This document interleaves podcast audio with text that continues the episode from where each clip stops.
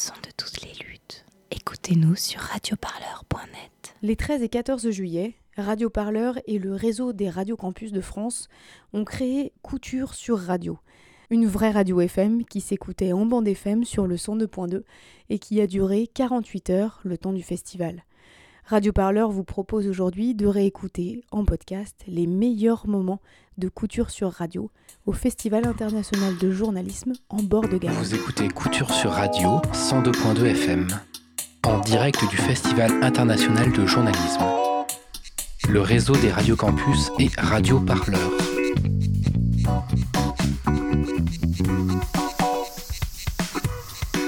Et c'est l'heure évidemment du grand entretien. Alors mon invité aujourd'hui, euh, Messaoud Rondani, vous êtes membre du bureau exécutif d'Euromed, euh, vous avez été euh, porte-parole du comité de soutien euh, des habitants du bassin minier durant la révolution des mineurs contre le régime de Ben Ali, puis après la révolution, vous avez été vice-président de la Ligue tunisienne des droits de l'homme. Alors revenons peut-être avant cette révolution. Alors en fait, euh, moi, ce qui m'intéresse tout d'abord, pour essayer de placer le contexte, c'est de savoir qu'est-ce qu'était le régime de Ben Ali euh, avant la révolution, euh, de, la révolution de Jasmin, la révolution du bassin minier. Ben, c'était euh, une des plus féroces dictatures dans le monde arabe, mais c'était aussi un régime euh, qui, comme tous les régimes dictatoriaux, euh, se servait de, de, la dictature pour payer le pays. Donc il y a quelques familles qui payaient le pays, il y a une situation économique déplorable, il y, a une- il y avait une, une- inégalité régionale, il y avait beaucoup de problèmes, il y avait une un chômage des jeunes vraiment endémique, mais il y- avait aussi un soutien occidental à ce régime sous prétexte qu'il, euh, que c'est un régime qui défendait euh, les valeurs euh, occidentales contre l'islamisme et tout ça. Donc il se servait aussi de cette idée de défendre l'Occident, d'être un rempart pour l'Occident, pour défendre, le défendre contre l'islamisme, ce qui n'était pas vrai en fait, parce que ça encourageait alors, toute dictature encourage le- l'idée unique et encourage l'extrémisme. Et ça a été aussi la situation dans le pays? Il n'y a pas de euh, donc il a pas de, surprise qu'il y avait beaucoup de jeunes qui ont quitté le pays pour l'Afghanistan, puis après pour euh, les zones euh, là où il y a la, la guerre ou le terrorisme et tout. Donc en fait, ça permettait euh, au régime de Ben Ali d'asseoir son pouvoir, justement d'avoir ce soutien-là et de pouvoir justifier d'être rempart, c'est ça, Oui, euh, contre, absolument. contre l'Occident? Oui. Comment est-ce qu'à l'intérieur même du pays euh, se, structuraient les, inégalités, enfin les inégalités régionales, je veux dire Oui, absolument. C'est-à-dire que depuis la, colonisation de la Tunisie, même un, peu- avant, il y avait, euh, euh, vous savez que la colonisation ne s'intéresse pas à, l'égalité régionale, s'intéresse aux marchandises, à la relation avec la mer et tout ça, ce qui fait que la majorité de la population, une majorité des entreprises, d'infrastructures, tout ça, se constitue dans la région littorale. Et ce qui fait que plus que 65% de la population se trouve dans un, un quart de- de- du pays, ce qui fait que les autres régions, même au temps de Bourguiba, au temps de Ben Ali, après, c'était des régions négligées où les gens ne sentaient pas seulement la- l'absence d'infrastructures, l'absence de, de l'emploi, le, le- le chômage, créer des jeunes et tout ça, mais il y a un sentiment, il y avait, et ça existe encore, un sentiment de dédain, ce qu'on appelle en Tunisie le hugra, c'est-à-dire que, euh, c'est-à-dire ils ne nous aiment pas, ils nous négligent et tout ça. Donc, Un sentiment d'abandon un peu. c'est absolument. C'est-à-dire ce qui fait la révolution de, de en 2008. Il y avait beaucoup de phosphate dans la région, mais les gens n'en bénéficient pas.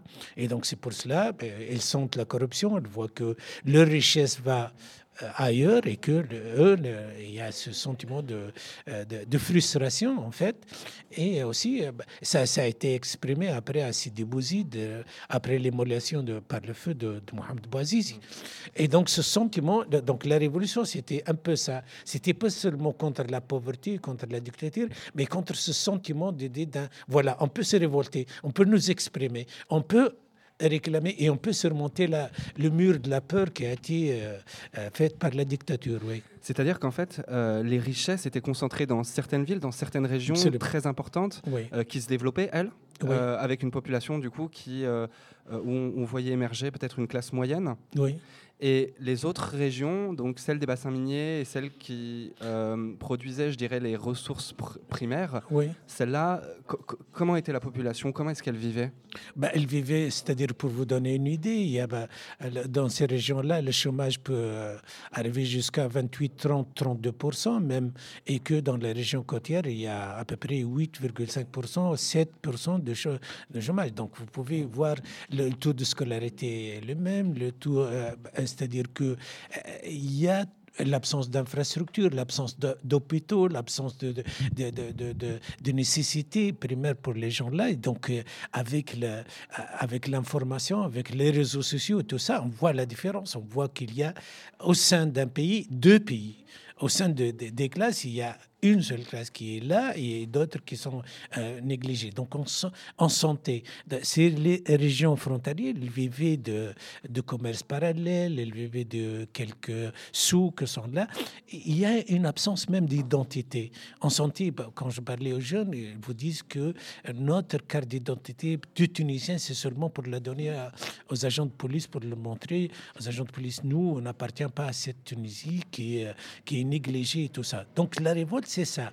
Donc on espérait que ça change, que euh, ce sentiment change que l'État fasse attention à ces gens-là et que leur redonne ce que, ça a été appelé durant la Révolution la dignité. Donc la dignité, c'est l'opposé de ce qui existait, l'opposé de l'humiliation, de, de, sous-estime, de tout ça. Donc on, on, estimait regagner cette dignité. Et cette dignité se regagne, se regagne à travers l'emploi à travers les légalités régionales et à travers la, liberté aussi. Mais c'est pas seulement la liberté, c'est pas seulement la démocratie, c'est aussi ce sentiment d'avoir un job qui peut redonner ce sentiment de, de dignité, comme je vous dit. En 2008, donc, il y a une première évolution, celle du bassin minier. Quelle était la vie d'un mineur à cette époque-là et dans ce bassin précisément? Eh ben, la, vie, la vie d'un mineur, c'était euh, quelqu'un qui extrait les richesses de, du pays, mais qui n'en bénéficie pas. Et quand il meurt, il meurt, parfois à un âge euh, pas très avancé, parce que, le, vous savez, le travail des mines et tout ça. Donc, aucun... donc, ce sont des régions qui sont basées sur, pas sur euh, une économie particulière, mais sont basées sur sur les mines. Donc les gens qui étaient là, c'était des mineurs. Et donc, avec la mécanisation, avec la mise à niveau, tout ça, donc la mécanisation a fait perdre aux gens leur travail. Et donc, le nombre de travailleurs lui-même, euh, ça a diminué. Donc, imaginez des régions qui sont construite autour d'une chose. Donc, ça a été construit par, la France de, début du, 19, du 20e siècle. Et ce sont des gens qui sont basés. Avec la mécanisation, la mise en niveau de tout ça, donc ça, a permis, donc ça, le nombre de travailleurs, ça a diminué. Et la corruption, ça a augmenté même au sein de certains syndicats. Et donc les gens, ils ont commencé à souffrir de cette pauvreté. Donc le, le prix du phosphate ne cesse d'augmenter, le, la richesse du pays ne cesse d'augmenter au niveau de phosphate et tout ça. Donc, on est, euh, euh, on est un pays producteur de phosphate et ça vient de cela. Mais au niveau réel, les gens voient les phosphates, ils voient la richesse et n'en profitent pas. Et en plus, il y, a, il, y a, il y avait des recrutements qui étaient basés sur le népotisme, sur la corruption. Donc, les gens se sont révoltés. Ça a commencé avec, euh, avec ces recrutements vraiment baissés et tout ça. Et, eh ben, mais il n'y avait pas que les syndicalistes qui ont fait ça. Il y avait toute une région et vous ne pouvez pas imaginer. Et c'est pour cela, moi-même et d'autres militants de droits de l'homme et d'autres avocats aussi, mais euh, de, grands noms tels que le, le, le défunt Chokri et tout ça, nous étions, bah, bah, nous y étions mis dans, dans, dans, dans, euh, euh, dans cette révolte. Parce qu'on sentait que vraiment, premièrement, c'est un début, de révolte, puisque toute la population. Deuxièmement, c'est une révolte qui a duré euh, pas une semaine, pas deux semaines, pas trois semaines, mais c'était six mois successifs où les gens sortaient et s'exprimaient contre le régime Ben Ali, et ça a attiré l'attention de tout le monde. Voilà ce, miracle économique n'en est pas un, puisque cette région souffre. Et deuxièmement, même euh, la, chancellerie occidentale et tout ça qui vantait Ben Ali et son régime, ah ben, ça, leur a mis un peu dans l'embarras. Voilà. Donc c'est ça. Mais je vous parle de, des circonstances, ce comité comment fait. On a senti qu'il y a une barrière opaque d'information. Les gens ne sentaient pas qu'il y a une révolte au sud, du pays, puisque les journaux sont bafoués, puisqu'il n'y a pas de parti politique qui, qui, en parle et tout ça. Il n'y avait que le Jazeera et, d'autres. Euh, donc on a essayé à travers ce comité, d'exprimer cette révolte. Donc j'ai été plusieurs fois dans, secrètement dans, dans dans, cette région, avant d'être harcelé, parce que j'ai vécu plus d'une année séquestré dans ma maison par la police. Donc avant tout ça, bah, euh, donc on a essayé. Et même durant la séquestration et tout ça, on a essayé de publier des communiqués. Moi, j'étais avant, j'étais en France pour essayer de sensibiliser avec d'autres amis euh, en France, euh, bah, tels que Mohidine Cherbib, qui est un militant tunisien de, que je salue, sur l'écoute, tout ça. Et donc, on a sensibilisé les syndicats en France euh, quand euh, les syndicalistes ont été emprisonnés en Tunisie et torturés. Mais lorsque vous parliez tout à l'heure de la mécanisation qui, a, qui, a, détruit un certain nombre d'emplois, mais ces emplois-là dans ces mines, ils étaient, ils étaient terribles. la, vie d'un mineur là-bas, c'était, ils étaient très peu payés. Oui. c'était des conditions de travail abominables, enfin des conditions de, de Conditions même environnementales. I mean, euh, vous savez pas que le lavage de phosphate et que ça coûte au niveau de l'eau, mais aussi euh, euh, c'est-à-dire les maisons qui étant fissurées par les détonations et tout ça. Donc vous pouvez pas imaginer comment ces gens-là souffrent et ont, et ont, souffert, oui. Et est-ce que du coup c'était pas une bonne chose d'un certain côté la mécanisation qui permettait de faire disparaître ce travail qui était abominable finalement pour l'homme? Euh, et, et, le problème, euh, du coup, c'est que finalement, il n'y avait, y avait plus de travail, euh, il n'y a pas d'autre travail qui a été recréé dans, le, dans le bassin minier, c'est ça? Ben, ben, ben, la mécanisation, ça pourrait aider, mais en même temps, ça n'a pas pu aider les gens, puisque l'eau a été vraiment usée, euh, la, situation euh, vraiment. Mais quand on fait ça, euh, la mécanisation, et on ne donne pas de travail aux gens, ça, pose problème. C'est-à-dire comment peut-on survivre? Ce sont des régions comme ça qui sont battues autour de, des mines de phosphate, et puis un jour on vous dit, voilà les machines, merci beaucoup, ce sont les machines qui vont faire votre travail, vous pouvez rester à la maison. Et donc comment peut-on survivre? C'est ça le problème. Et vous ne pouvez pas imaginer encore une fois la pollution qui a été causée par la phosphate dans ces régions-là. Pas seulement dans l'usage de l'eau, mais aussi euh, euh, à l'environnement, à l'agriculture, aux alentours et tout ça. Donc, des gens qui ont payé de leur vie, qui ont payé de leur situation, mais des gens qui n'ont rien gagné puisque la, la richesse va ailleurs. Voilà. Alors c'est là où du coup votre collectif, vous avec les syndicats, et donc vous parliez justement de, de votre alliance avec certains syndicats français, c'est ça?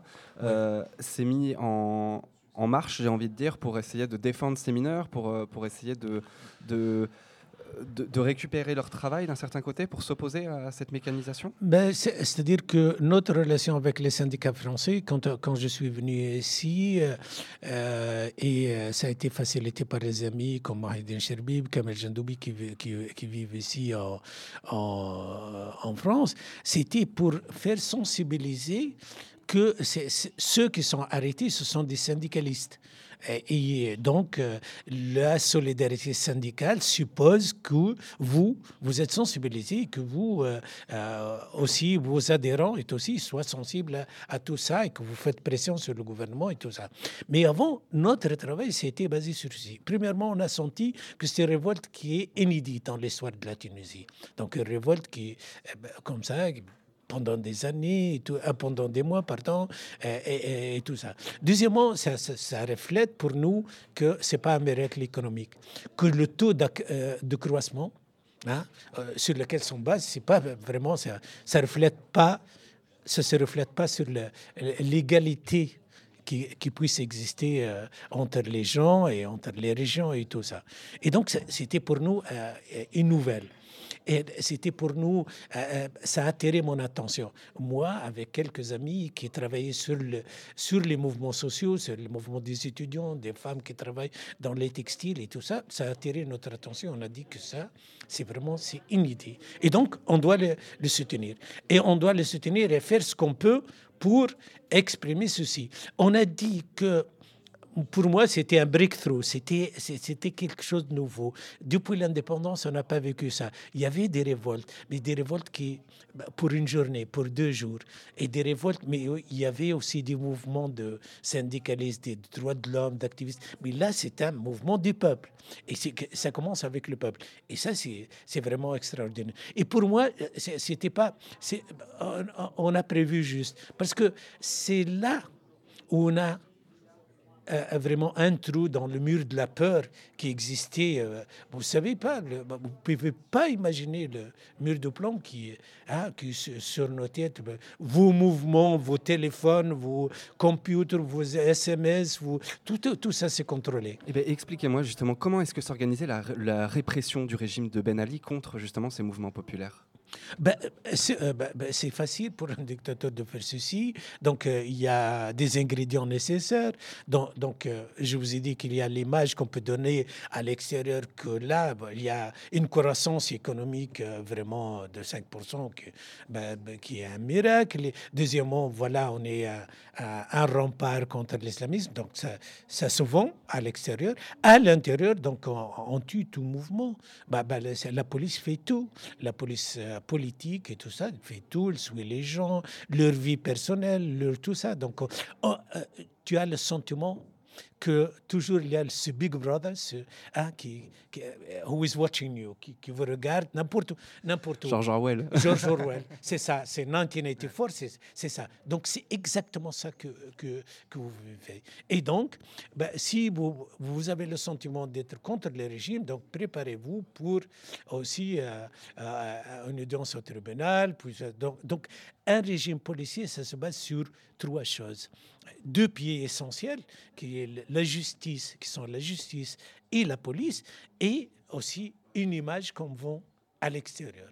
Donc c'est ça, ce sont les trois piliers sur lesquels une dictature peut Mais ben, il faut le dire, cette dictature peut faillir à un moment ou un autre. on a senti euh, le, 14, ben, ben, le 14 janvier, euh, même le 13, même avant, que devant l'offensive populaire qui existait, toute cette jeunesse, parce qu'avant on était quelques dizaines de personnes qui tête à quelques têtes brûlées et tout ça, mais on a senti. Mais, avant, je, passais devant les cafés et je me dis que ces gens-là n'ont aucune idée de ce qui se passe dans le pays. Et un jour, tu te sens que devant toi, il y a tout ce beau monde qui sont devant toi, qui sont là, et qui lèvent la tête, et que finalement, tu ne peux pas. Ben, tu Moi, j'ai pleuré, en fait. Parce que je pensais qu'on faisait tout ça pour la postérité, pour nos enfants, pour que nos enfants, pour que mes filles et, mon garçon, ils sentent un jour que leur père ne s'est pas tué. C'est ça. Mais un jour, tu sens que c'est plus facile que tu peux l'imaginer. Voilà. C'est assez beau il y a un, personnage euh, qui, comme vous, est une icône justement de la Révolution, qui, je crois, est très connu en Tunisie. C'est, euh, vous m'en avez parlé tout à l'heure, alors excusez-moi pour l'accent, Adnen Hadje. Oui, c'est ça? Ben, ben, ben, je ne peux pas me comparer à lui. Lui a été, euh, moi, j'étais un militant de droits de l'homme, et je le suis toujours, mais lui, il a été sur le terrain, c'est-à-dire il, est un meneur des de gens, il est très éloquent, il a beaucoup de courage, même durant l'audience, il a été fort. il, elle savait, elle parlait bien, elle s'exprime bien.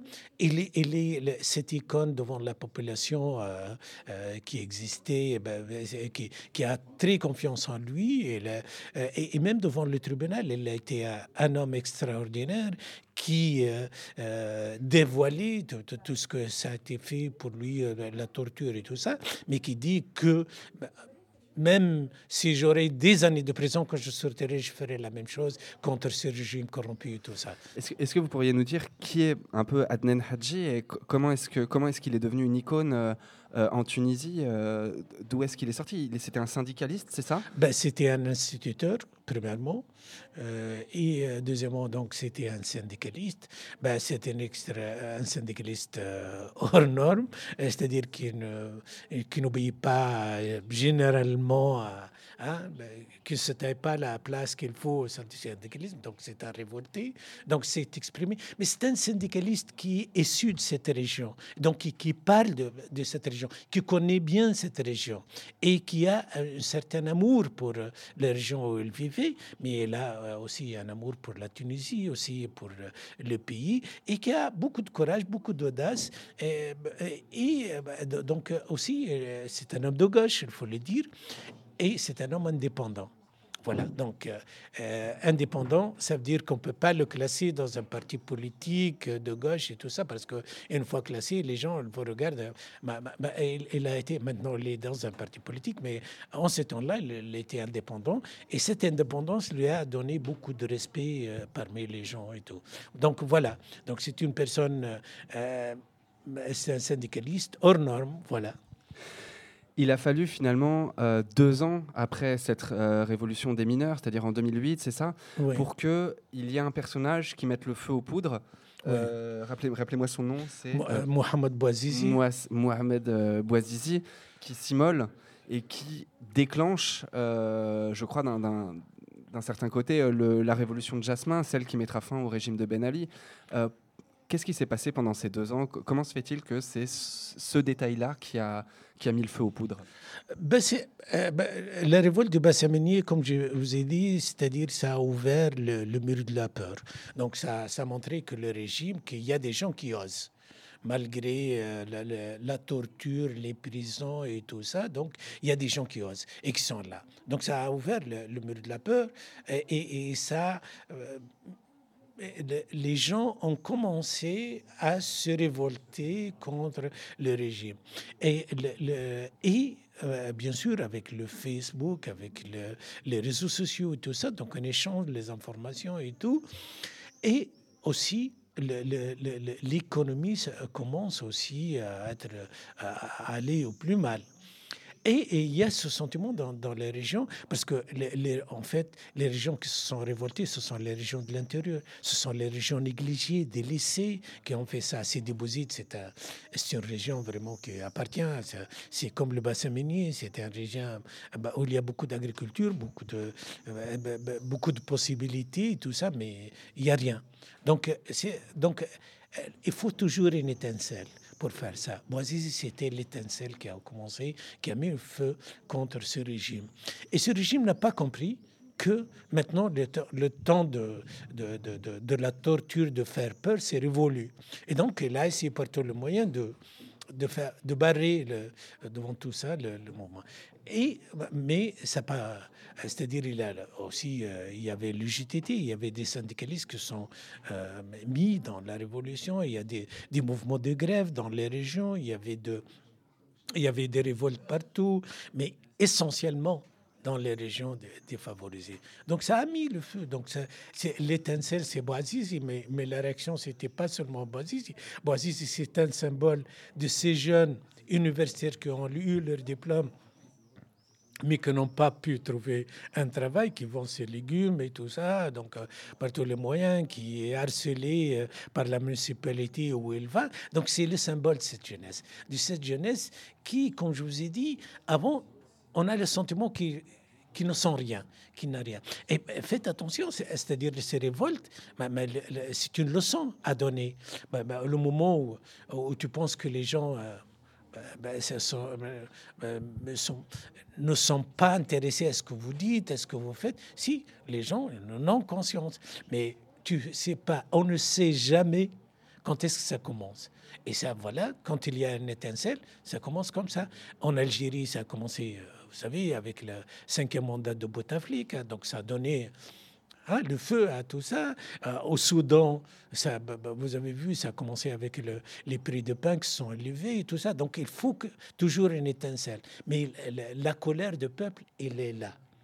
Et on ne sait jamais. Aucun ne peut se, dire que ça va commencer demain. Ça pourrait être la, même chose au Maroc, ça pourrait être la même chose dans d'autres pays qui en souffrent. Mais il y a toujours un trigger, comme on dit. Il y a toujours une étincelle qui fait tout ça. Et l'étincelle, c'était ici Et ça, ça vraiment, euh, hein, c'est allé un peu partout en Tunisie. Vous y étiez, vous, vous y étiez, pardon, vous, euh, justement, au moment de cette révolution, au moment où Bouazizi euh, s'immole et que, que tout, tout, tout, explose, que d'un certain côté, la, la, révolution prend forme. Comment est-ce que, comment est que ça s'est passé? Vous, Comment vous l'avez vécu, vous, de, de, de l'intérieur? Ben, C'est-à-dire que ça a commencé, euh, euh, je me souviens que euh, cinq ou six jours après, le, après l'immolation par le feu de Bouazizi et la révolte de Sidi Bouzid, on était quelques dizaines de gens à exprimer notre solidarité avec ce que s'est passé à Sidi Bouzid. Nous étions devant le JTT, l'Union générale des travailleurs tunisiens à Tunis, et euh, il y avait une cinquantaine de personnes avec à peu près 500 policiers qui, sont, qui étaient là. Donc on a dit qu'il faut le faire. Donc il faut nous exprimer, il faut exprimer notre solidarité, mais on ne pensait pas, sincèrement, que ça va dégénérer comme ça. Et donc, mais ça a dégénéré. Donc, on a commencé notre travail là, donc à être dans les régions où on habite, mais dans d'autres régions, à exprimer aussi euh, notre solidarité. Mais les syndicalistes, on en fait beaucoup. Ben, mais il n'y avait pas vraiment de partis politiques qui étaient des leaders. C'est une révolution, il n'y a pas de partis politiques. Il y a des, des militants de droits de l'homme, il y a des partis qui étaient indépendants aussi, mais il y a aussi des syndicalistes et tout ça. Et ce qui fait cette particularité de la Tunisie, c'est que c'est une révolte sans tête où il n'y a pas de, vraiment de, de, tête pensante pour la révolution. Mais aussi, eh, c'est une révolte où on ne s'attendait pas l'ampleur qui a été faite. Donc c'est, ça. Et, c'est une révolution où les gens, euh, bah, gens euh, euh, c'est-à-dire pacifiquement, font face à une police armée et tout ça. Donc où cette jeunesse voulait coûte que coûte que ça change. Et, voilà. Et, mais c'est une leçon aussi que la pire des dictatures eh ben, n'est qu'une façade, n'est qu'un tigre au papier, comme disait l'autre. voilà. Et euh, donc, finalement, euh, le, régime de Ben Ali tombe à ce moment-là. Oui. Euh, et se forme un nouveau gouvernement plus démocratique. Alors, je crois, euh, tout de même par euh, des, des, partis politiques assez musulmans, tournés autour de, justement de, de cette culture-là. Euh, comment est-ce que c'est reformé les institutions, comment se sont reformées pardon, les institutions et comment se sont structurés les partis politiques justement pour essayer de mettre en place une certaine démocratie en Tunisie?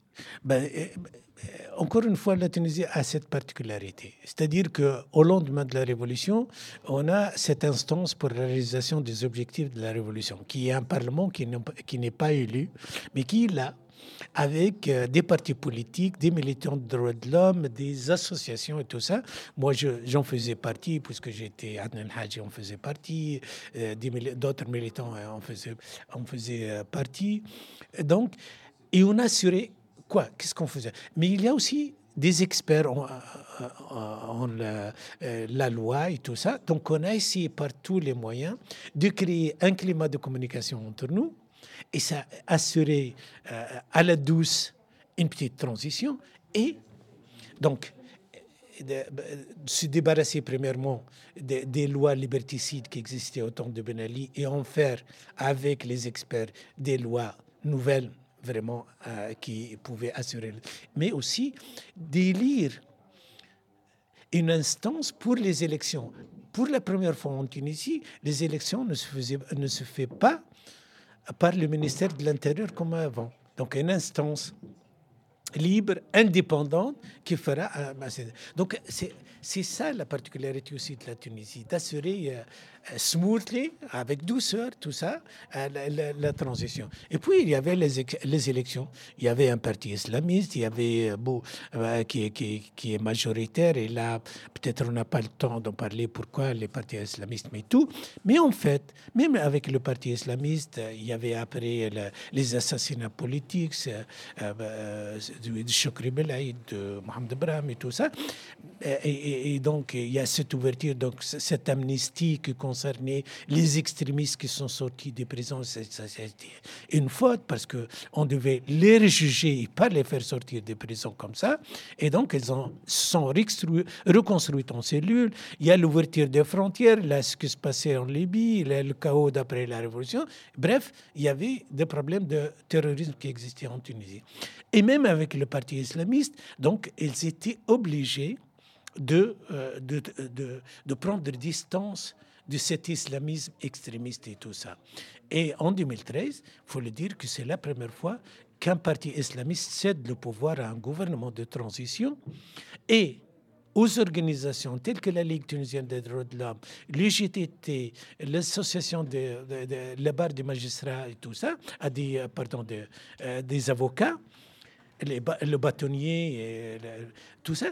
Et donc, ces gens-là, ils ont conduit entre islamistes, sécularistes, à une, des négociations qui ont duré des mois pour assurer une transition. Et c'est pour cela qu'on a eu le prix Nobel, pour ça, parce que ce sont les organisations de la société civile qui ont joué le rôle principal pour ne pas escalader comme ça c'était euh, dans d'autres pays, euh, dans le monde arabe.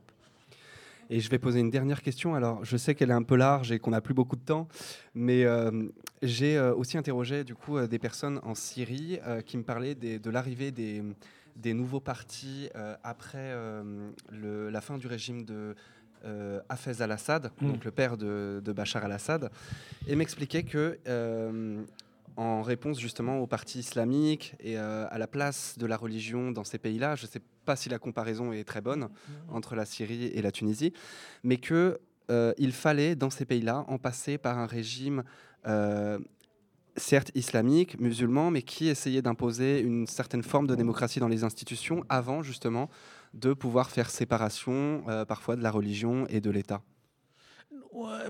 peut-être euh, le cas de Syrie, mais, mais, le cas de la Tunisie, c'est pas nécessaire de passer par, de, par euh, un parti islamiste. C'était pas nécessaire.